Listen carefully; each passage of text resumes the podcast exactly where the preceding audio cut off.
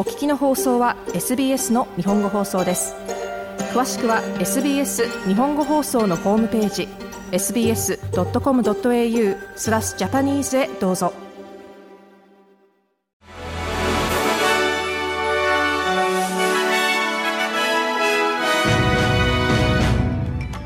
1月15日月曜日 SBS 日本語放送ニュースフラッシュをシドニーから北田和代がお送りいたします。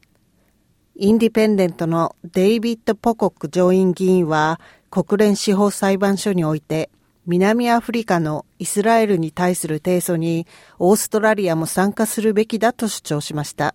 南アフリカはパレスチナ人に対しネタニヤフ政府がジェノサイドを行っていると訴えています。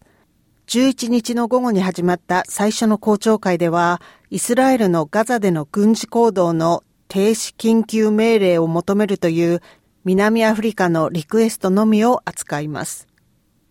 イスラエルのベンジャミン・ネタニヤフ首相は、この戦争終了後、イスラエルがガザを占領するつもりがないことを発表しました。ネタニヤフ首相によると、彼の軍隊にとっての重要事項は、ハマスによって拘束されているすべての人が無事に帰ってくることと、武装集団の全滅であるとしています。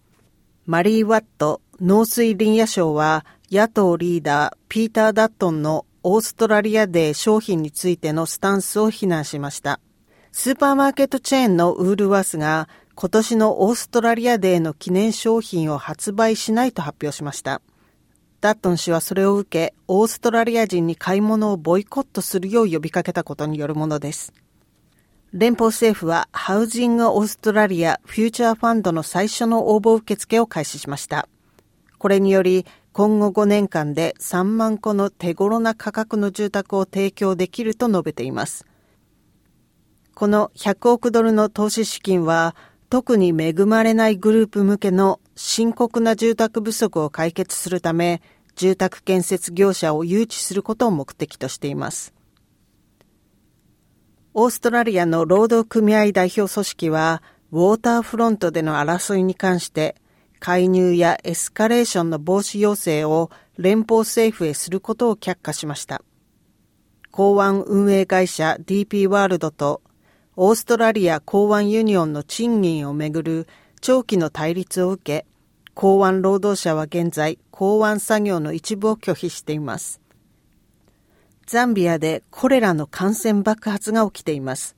少なくとも351人が死亡、9000人の感染者を抱えています。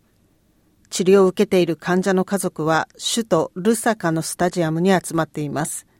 彼らはそこで家族の生か死かのニュースを待っています。以上、1月15日のニュースフラッシュでした。なお、毎日のニュースをお聞きになりたい方は、SBS 日本語放送のポッドキャストをフォローするか、sbs.com.au スラッシュジャパニーズをご覧ください。